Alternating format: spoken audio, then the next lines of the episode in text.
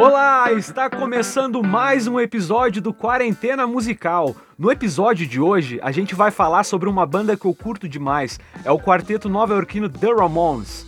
E já te digo uma coisa, no final desse episódio vai ter uma surpresa. De início, eu já falo pra ti que esse assunto, os Ramones, daria pano para muita manga, daria uns dois a três episódios. Mas eu vou tentar ser bem sucinto, vou sintetizar bastante sobre a história dessa banda aí.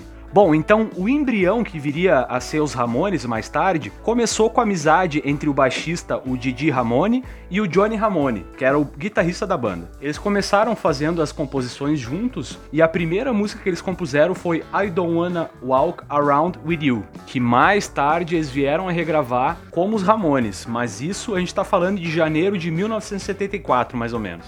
Antes, inclusive, do Tommy e do Joey entrarem pra banda o baterista e o vocalista. E antes dos Ramones serem formados, o Didi Ramone, o baixista, acredite se quiser, sabe qual era a profissão dele? Ele era garoto de programa, isso mesmo, ele era prostituto. E o local onde ele fazia o ponto dele, inclusive virou música dos Ramones depois, que era Fifth Third and Third, que era bem a esquina que ele ficava, 53 com a 3. É, acredite se quiser, o Didi Ramone rodava a bolsinha nessa esquina, que aliás era frequentada na época por uh, empresários, executivos de muito sucesso atrás de garotos de programa. E depois, quando eles conheceram o Joey e ele entrou pra banda, eles resolveram fazer um show pequeno, bem pequeno, como um trio, como um power trio. Só que o Joey entrou como baterista. A formação dos Ramones então inicial era o Joey na bateria, o Didi no baixo e vocal e o Johnny Ramone como guitarrista. E o Tommy, ele ficava como uma espécie de mentor da banda na época, tipo um empresário. E uma história curiosa é do surgimento do nome Ramones. Sabe como é que aconteceu? Não, eles não eram irmãos. Os Ramones não eram irmãos. Eles começaram a colocar esse nome no final de Ramone, Johnny Ramone, Joey Ramone, por causa de uma ideia do Didi, que ele era muito fã dos Beatles e também do Paul McCartney, e ele, através de livros, informações e tal, ele descobriu que o Paul McCartney se hospedava nos hotéis como Paul Ramon. Daí surgiu a ideia do nome Ramones, e também cada um dos integrantes então passou a se auto-intitular de Ramone no final, como se fosse um sobrenome. O Didi, inclusive, que era muito fã de um grupo chamado Base It Rollers, que foi a fonte de inspiração para que ele criasse o slogan tão conhecido Hey Ho, Let's Go. Esse grito de guerra o Didi tirou de uma música dos Basic Rollers, que se chamava Saturday Night. E outra inspiração que serviu para os Ramones para usarem o Ramone no final, no como se fosse sobrenome, foi a banda Walker Brothers, que também era composta por integrantes que não eram irmãos, porém eles utilizavam o sobrenome Walker. E desde o início, o Tommy ele nunca foi uh, mesmo, mesmo, de fato, um baterista. Ele era muito mais um produtor, um mentor da banda. Ele chegava e tentava explicar como é que ele imaginava o conceito musical da banda para os integrantes, só que eles não entendiam, não entrava na cabeça deles o que ele estava querendo dizer. Então ele chegou e falou assim: "Bom, deixa, então eu ser o baterista que eu vou mostrar para vocês como é que eu quero". Então a partir daí os Ramones começaram a ter quatro integrantes e ele foi para bateria e o Joey foi para os vocais. Inclusive, essa batida que é bem característica dos Ramones, aquela tum-tá, tututá, tum-tá, tututá, foi criada pelo Tommy Ramone, logo que ele entrou como baterista da banda.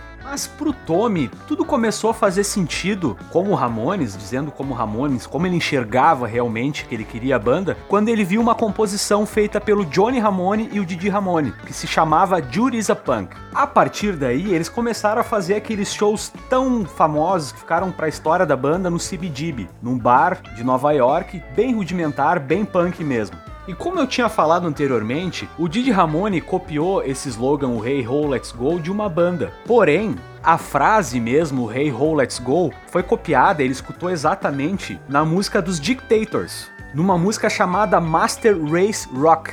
Uma coisa que talvez você não saiba é que o Johnny Ramone, apesar de não demonstrar nas composições dos Ramones, ele era um baita de um guitarrista.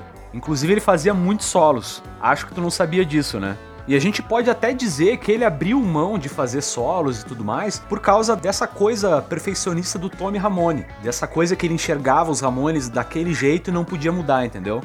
Veio o tão famoso disco Ramones, aquele que tem os quatro integrantes e atrás deles um muro, sabe? Tudo em preto e branco. É, esse disco provavelmente tu já viu essa capa, é bem conhecido e bastante gente anda por aí com ela estampada em camisetas e nem sabe o que é a banda. Mas enfim. E se tu pegar e for depois no teu Spotify e escutar esse disco, tu vai perceber que a guitarra tá de um lado e o baixo tá do outro. Sabe quem que deu essa ideia? O Didi, porque ele era muito fã de Beatles, como eu falei anteriormente, e ele percebeu que os sons dos Beatles em mono, nos LPs, eles soavam dessa maneira. Então ele queria que os Ramones soassem muito parecido com os Beatles. Só que antes deles gravarem esse CD, as músicas que eles tinham eram muito rápidas, muito rápidas mesmo. Ninguém entendia, quase não entendia o que eles falavam. E o Tommy Ramone teve a ideia de reduzir um pouco a velocidade das músicas para que as pessoas pudessem compreender. Graças ao Tommy, então, a gente tem essa estética musical e visual, inclusive, dos Beatles. A gente pode dizer que ele era o cabeça da banda.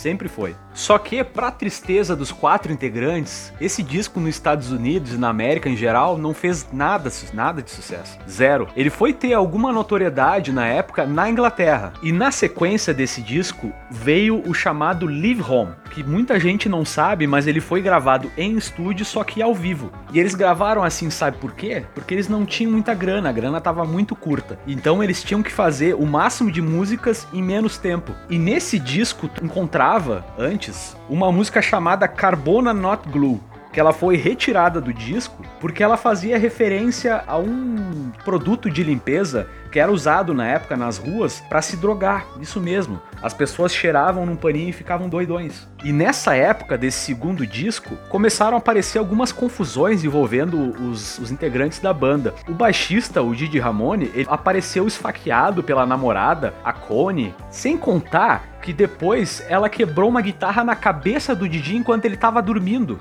E depois, quando o Didi conseguiu se desvencilhar dela, se separou dela, inclusive ele escreveu uma música chamada Glad to See You Go, ou Feliz em Ver que Você Está Indo Embora. Tamanha era a alegria de quando ele se separou dela. Então depois veio o disco chamado Rocket Russia, que também não teve grande sucesso devido ao lançamento do Sex Pistols no mesmo tempo. Então, vendo que a banda não tava lá, aquelas coisas, o Tommy eh, decidiu sair da bateria e foi finalmente se tornar o que ele queria ser desde o início, que era empresário da banda. E foi nessa época também que as relações entre os integrantes já não estavam lá aquelas coisas. O Didi e, e o Joey Ramone estavam disputando para ver quem é que ficava com os créditos das músicas, que eles não queriam mais que fosse tudo dividido entre o coletivo, e sim por cada um. Tipo, ah, eu escrevi a música X, eu que vou ganhar por ela, não todos. Então entra pra banda o baterista Mark Ramone, mais ou menos em março de 78. E o teste dele para entrar pra banda, sabe como é que foi?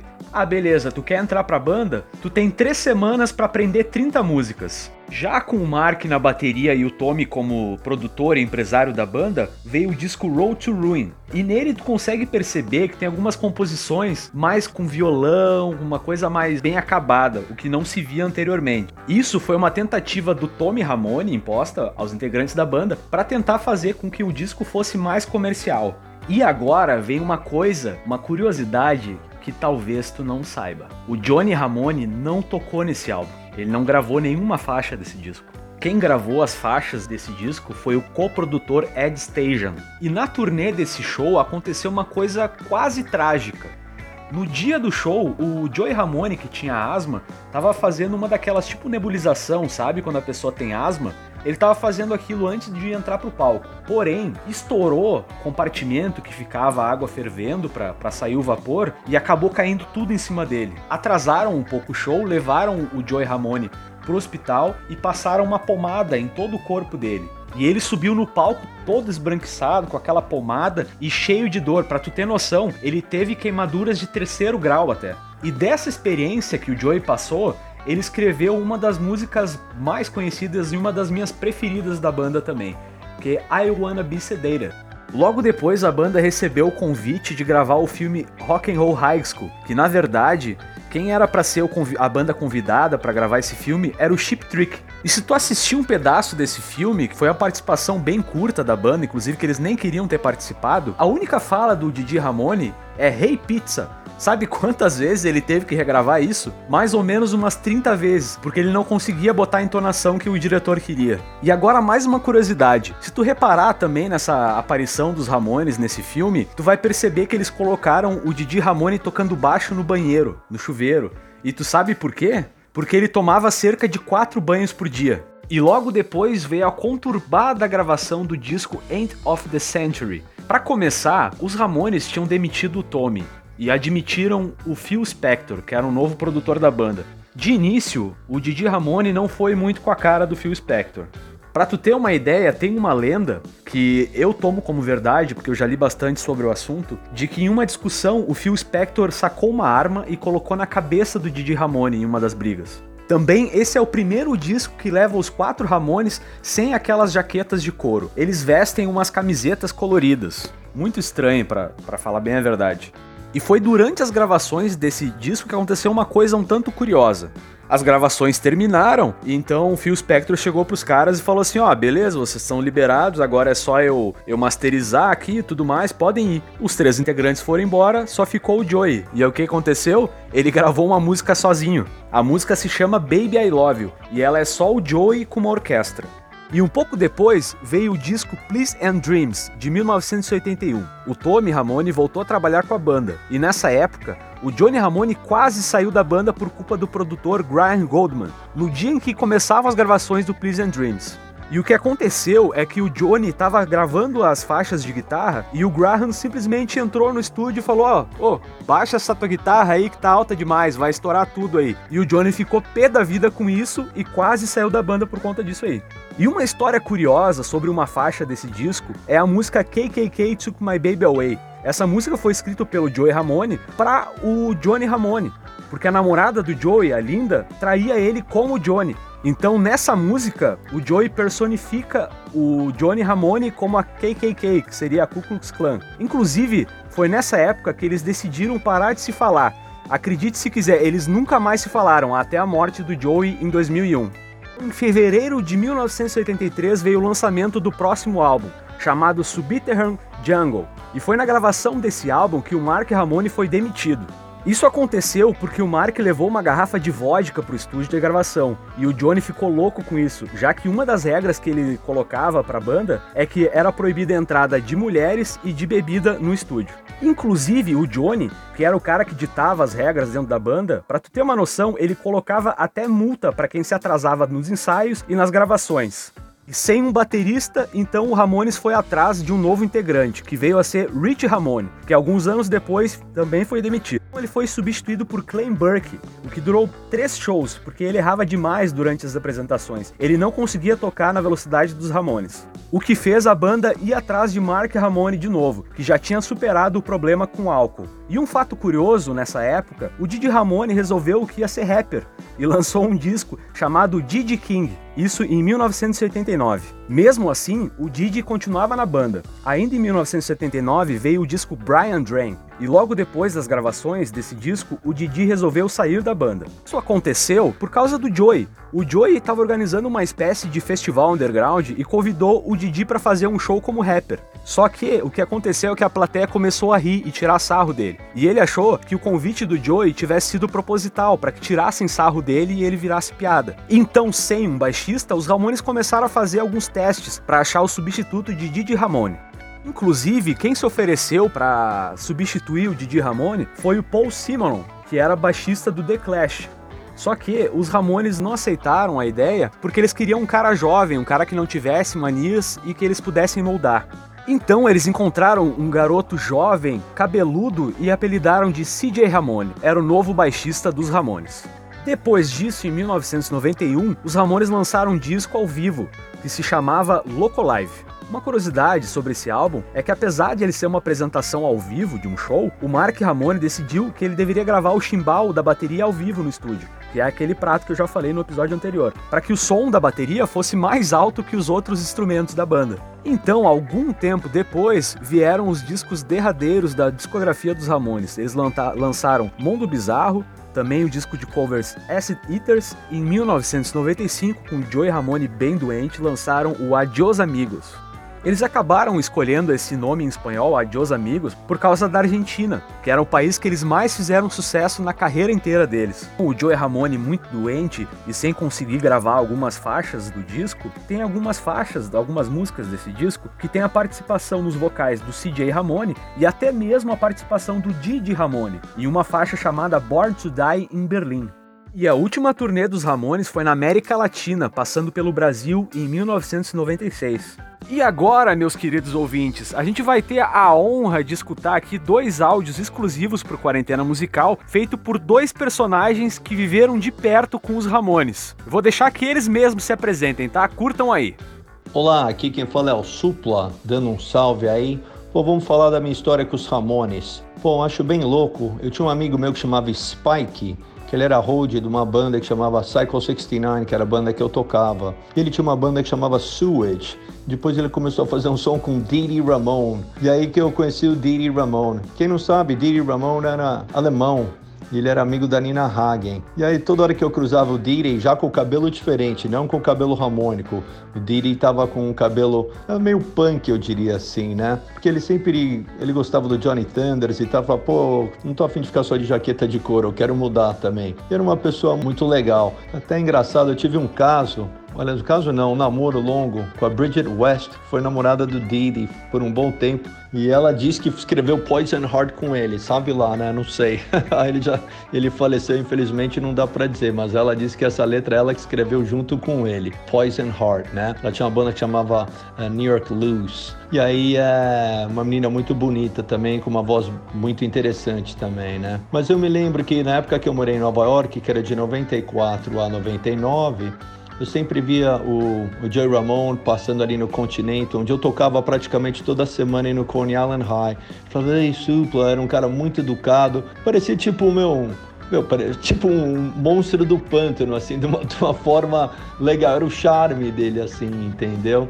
Até, assim, de andar e tal. Ele era sempre educado, falava com as pessoas muito tranquilo. E aí é, a gente teve a oportunidade, de, na banda que eu tocava, de vir aqui tocar com os Ramones. E eu me lembro que o Joe ele já não estava muito bem, ele estava sozinho no camarim, eu troquei uma ideia com ele. Tem até uma foto minha clássica com ele, né, ali dentro desse camarim, um lugar ele estava.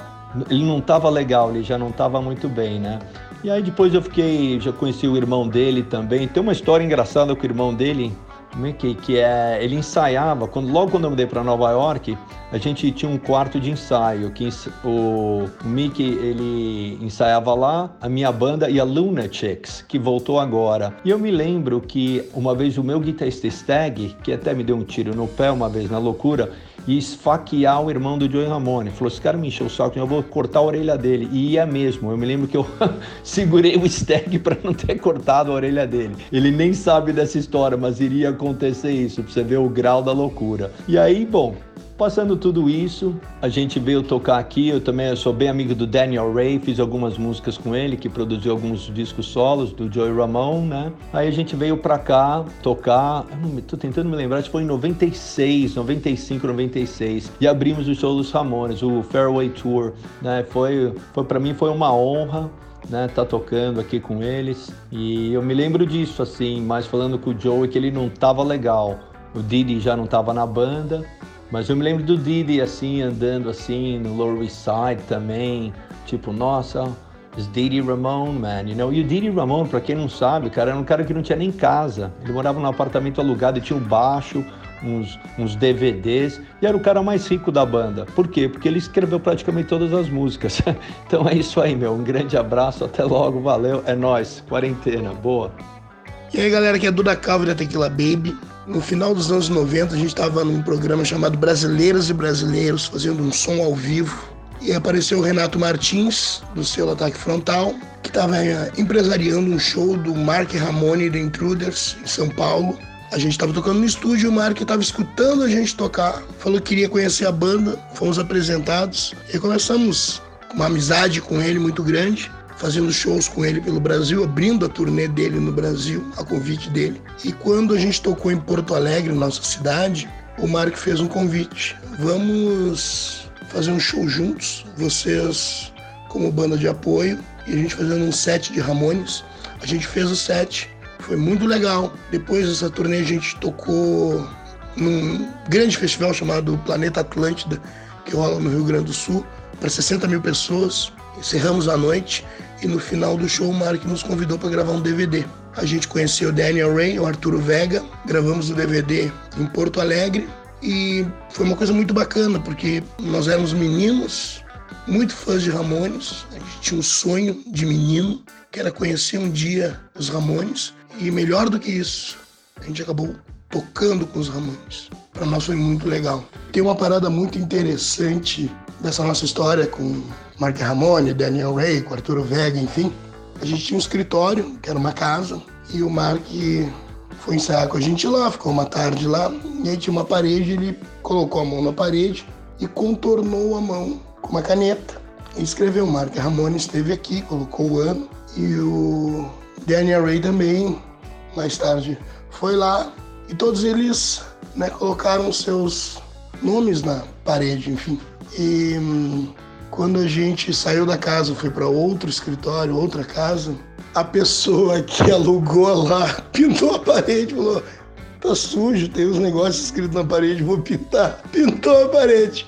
Essa cena está registrada até no DVD da Tequila. E a parede hoje, ela não existe mais. Quer dizer, ela existe, mas não tem mais nada do Mark Ramone, ela foi pintada. Uma pena. Apagou um momento muito bacana da história da música aqui no Brasil, né? Um grande abração para todo mundo. Um grande abração para a galera dessa super ideia que é o Quarentena Musical. Feito! Então chegamos ao fim de mais um episódio do Quarentena Musical, esse segundo episódio que falou de Ramones, e eu quero agradecer demais a participação do Duda Calvin e do Supla, que foram dois queridaços que atenderam aqui, mandaram áudios exclusivos pro Quarentena Musical. Espero que vocês tenham gostado, fiz esse esse episódio com bastante carinho, que é uma banda que eu gosto demais, e vem aí o terceiro episódio. Até mais!